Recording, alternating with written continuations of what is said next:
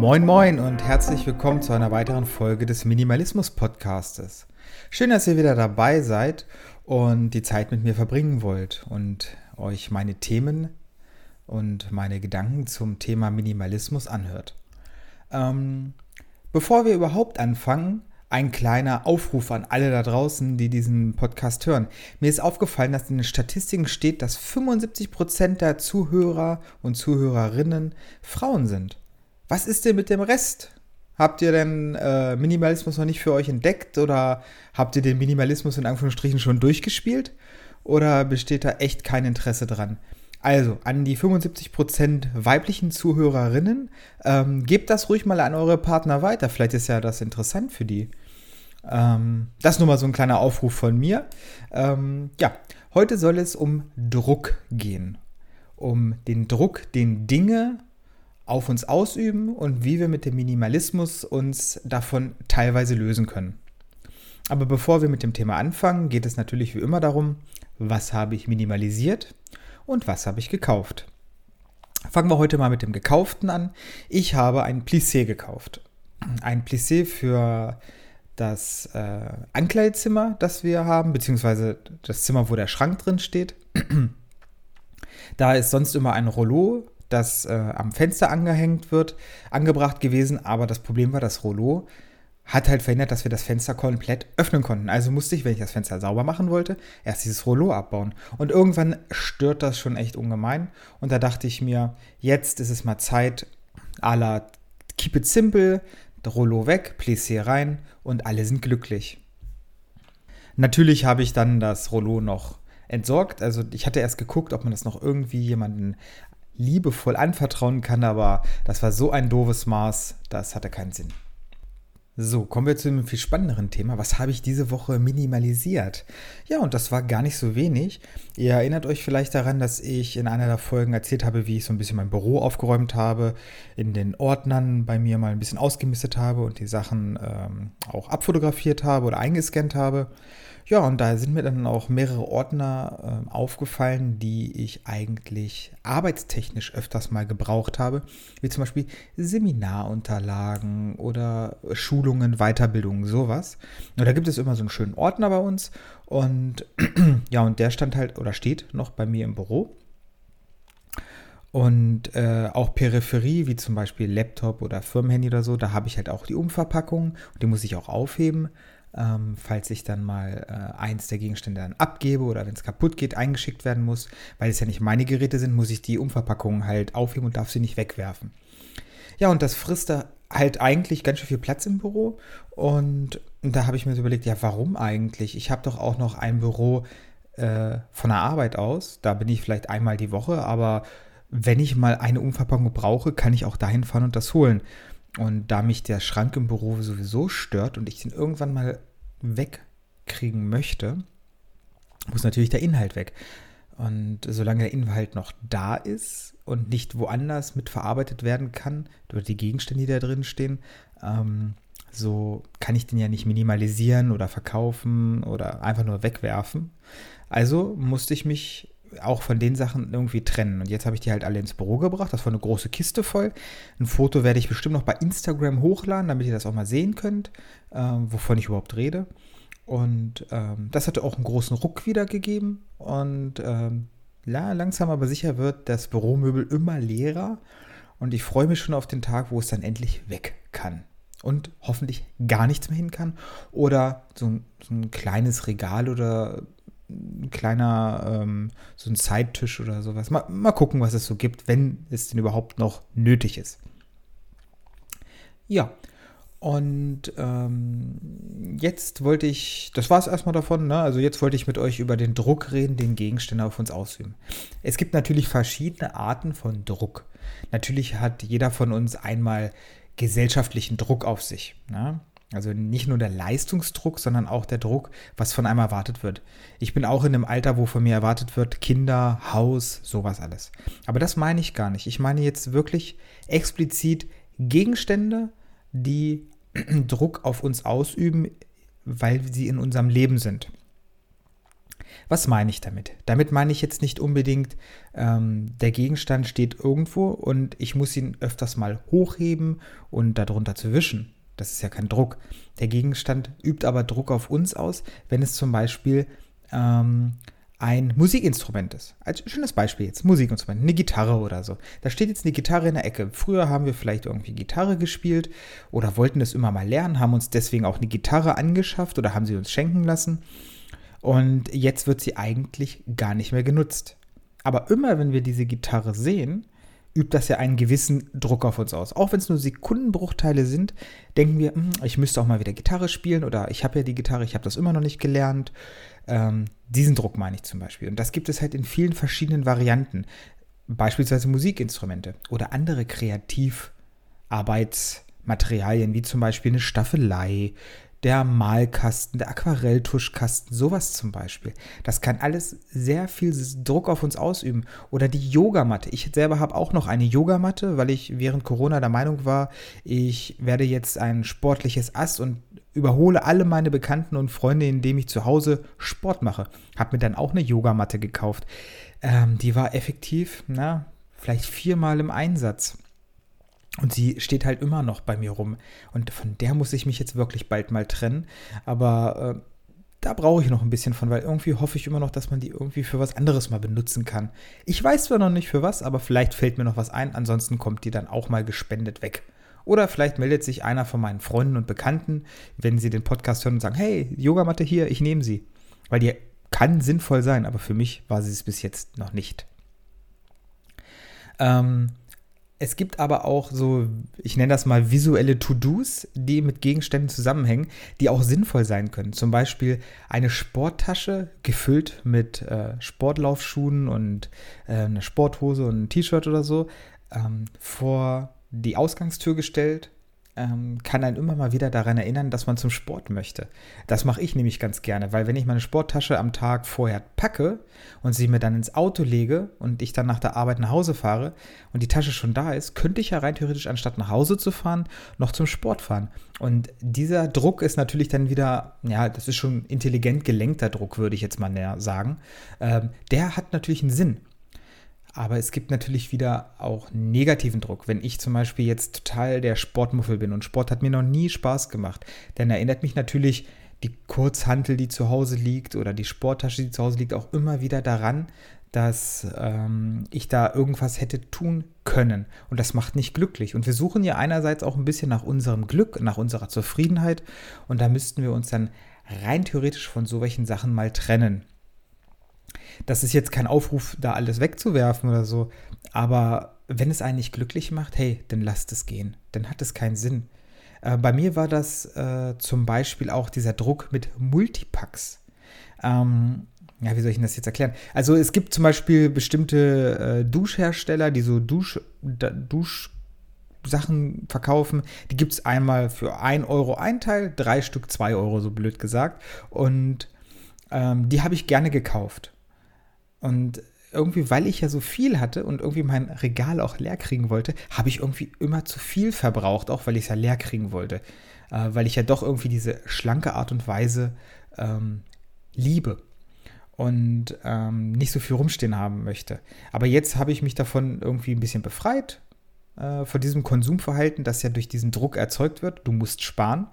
Ähm, das Einzige, was ich halt gerne noch kaufe, ist zum Beispiel beim Parfüm da nutze ich eine Sorte und da kaufe ich mir immer die größte Pulle, die es gibt.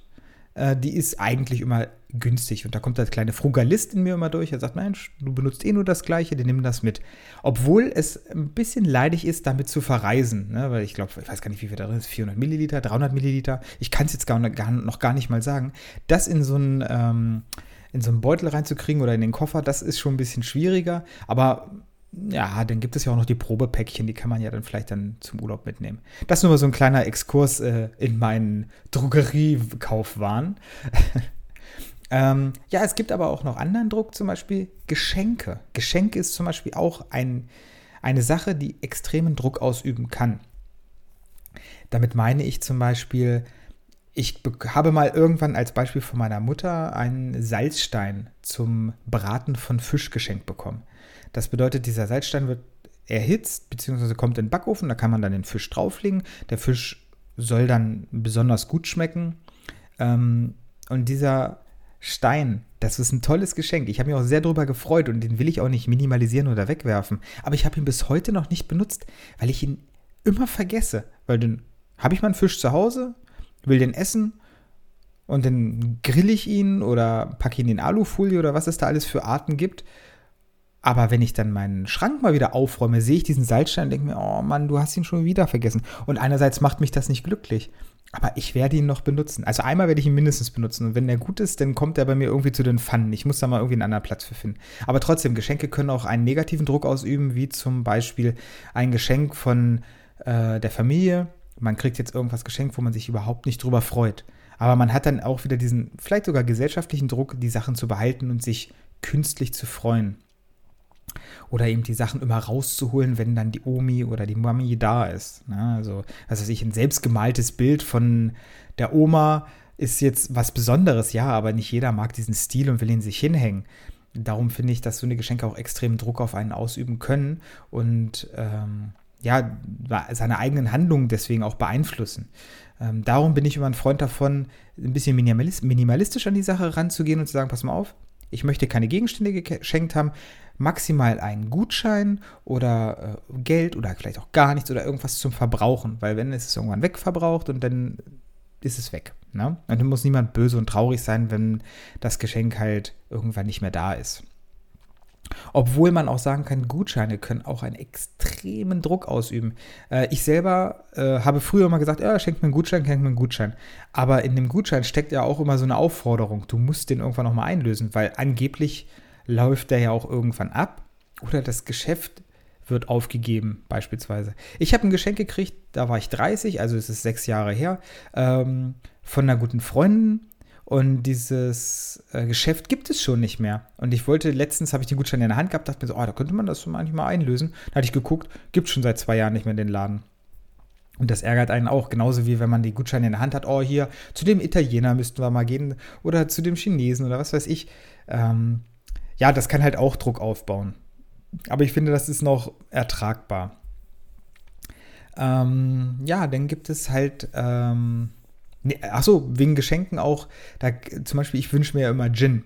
Na, das, das sage ich halt immer, ja, schenkt mir Gin, weil ich ja Gin mag. Aber so viel Gin, wie ich jetzt immer noch da stehen habe, also wenn ich kein Alkoholiker werden will, darf ich mir da jetzt kein Gin mehr schenken lassen, weil das, das werde ich in einem Jahr noch nicht leer getrunken haben, glaube ich. Weil so einen Durchlauf habe ich dann auch nicht. Also, liebe Verwandten, kein Gin mehr.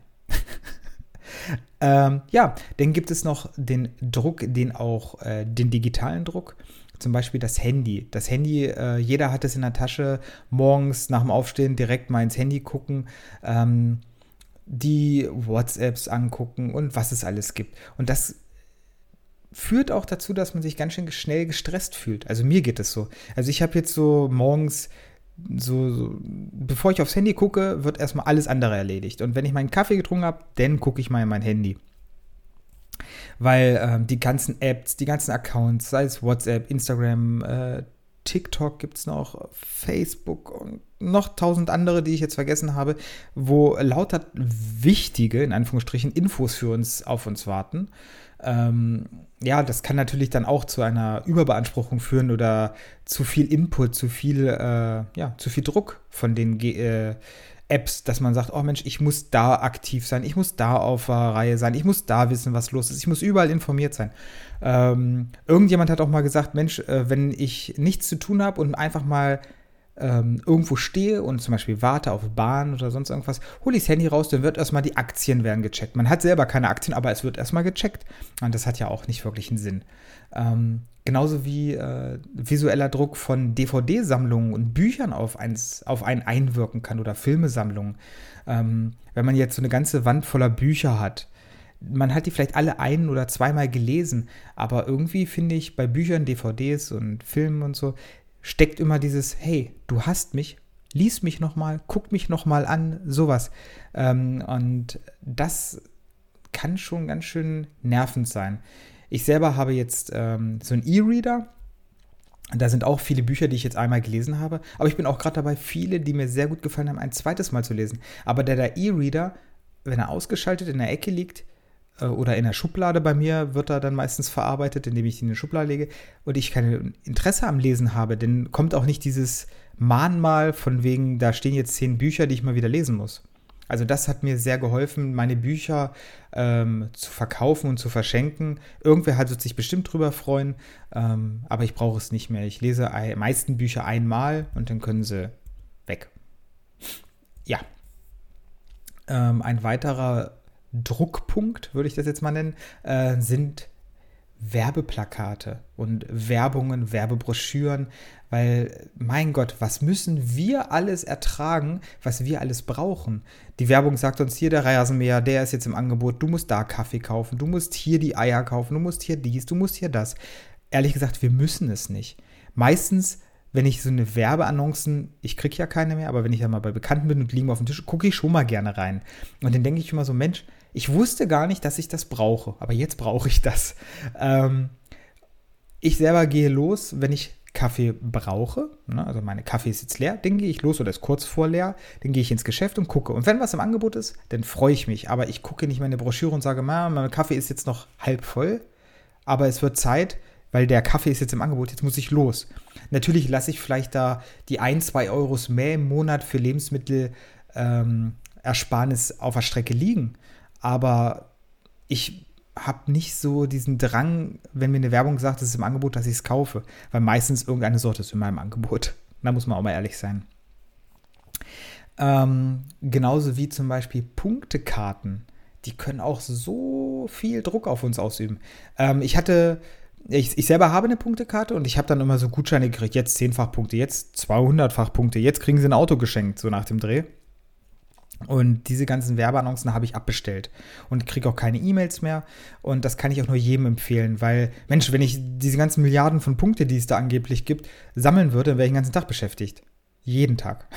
Und das, das ist einfach nicht sinnvoll. Ich freue mich immer, wenn es da mal Fünffachpunkte gibt und ich bin dann im Laden und die Verkäuferin sagt, ja Mensch, schönen guten Tag, schön, dass Sie da sind. Hier, ich habe noch so einen Fünffachgutschein, wollen Sie ihn gleich bei Ihrem Einkauf einlösen? Da sage ich natürlich dankend, ja. Aber, ne? Also man sollte sich da nicht so viel Druck von anderen oder von Gegenständen in dem Moment auf einen selbst aufbürden. Ähm, ja, dann gibt es auch noch diesen psychischen Druck, den ich zum Beispiel sehr, sehr, sehr schlimm finde, den ich bei mir versucht habe, so krass es sich anhört, wegzuminimalisieren. Weil jeder kennt es als Beispiel, niemand von uns geht eigentlich gerne zum Zahnarzt. Irgendwie ist Zahnarzt immer doof. Und jetzt beispielsweise tut, tut was weh, ne? der Backenzahn tut weh oder was weiß ich, oder es zieht oder ähm, und wir schieben es immer auf. Also es gibt kaum jemanden, der sagt, okay, los. Ne? Aber genau das ist ja der richtige Weg eigentlich, weil wir müssen mal ehrlich sein, wenn es weh tut, dann ist da meistens was nicht in Ordnung. Und dann sollte man es nicht aufschieben, sondern sollte diesen Druck, den ja das, der Schmerz und die Erinnerung, du solltest jetzt vielleicht doch mal zum Zahnarzt gehen, dass das nicht über Wochen hingezogen wird, bis es wirklich nicht mehr erträglich ist, sondern dass dann gleich, zack, ich mache einen Termin. Okay, vielleicht ist er erst in zwei Wochen, aber ich habe einen Termin gemacht, ich habe mich darum gekümmert, aus den Augen, aus dem Sinn. Und genauso ist es dann halt auch bei To-Dos beispielsweise. Ähm, die To-Dos, die aufgeschrieben sind, üben keinen Druck mehr auf mich aus, dass ich sie vergesse, weil ich habe sie aufgeschrieben. Und die ploppen dann in meinem Kalender zum Beispiel wieder auf und ich bin auch glücklich. Ähm, deswegen mein Appell an euch, was eure, eure Glückseligkeit, euer Glück, eure Zufriedenheit, wie auch immer ihr das benennen wollt, äh, viel, viel stärker erhöhen kann, ist einfach dieses Ausmisten, Aufbrauchen und das nicht nur physisch, sondern auch psychisch. Ähm, und da finde ich, da hilft der Minimalismus-Mindset sehr. Also ihr könnt ja gerne nochmal die anderen Folgen äh, hören, was ich damit meine. Das wäre jetzt zu viel, das alles nochmal zu erklären, aber ich denke, man soll sich immer überlegen, okay, was, was, was wirkt auf mich ein, was konsumiere ich, was mache ich mir für Gedanken und kann ich es nicht irgendwie schlanker, angenehmer, eleganter gestalten. Ähm, ja, das wäre es eigentlich jetzt so zum Thema Druck. Eine Sache habe ich jetzt noch auf dem Herzen, bevor ich euch in eine wunderschöne Woche entlasse. Ähm, bei Spotify habe ich jetzt gesehen, das wusste ich auch nicht, kann man Podcasts auch bewerten. Und ich habe auch schon 22 Bewertungen bekommen. Erstmal Dankeschön an die, die mich bewertet haben. Und ähm, ja, ich würde mich freuen, wenn ihr den äh, Podcast mal bewertet weil dann würde sich auch die Reichweite erhöhen von dem Podcast und wir könnten vielleicht noch ein paar mehr Leute für den Minimalismus begeistern. Natürlich freue ich mich natürlich besonders über die äh, ja, über die guten Bewertungen, über die 5-Sterne-Bewertung. Und solltet ihr mit etwas nicht zufrieden sein, bitte schreibt mir doch bei Instagram. Also ich freue mich drüber, äh, wenn ihr mir schreibt oder wenn ihr Anregungen, Ideen habt, sehr gerne. Und äh, das soll es jetzt auch gewesen sein. Ich wünsche euch eine wunderschöne Woche und bis zum nächsten Mal. Ciao!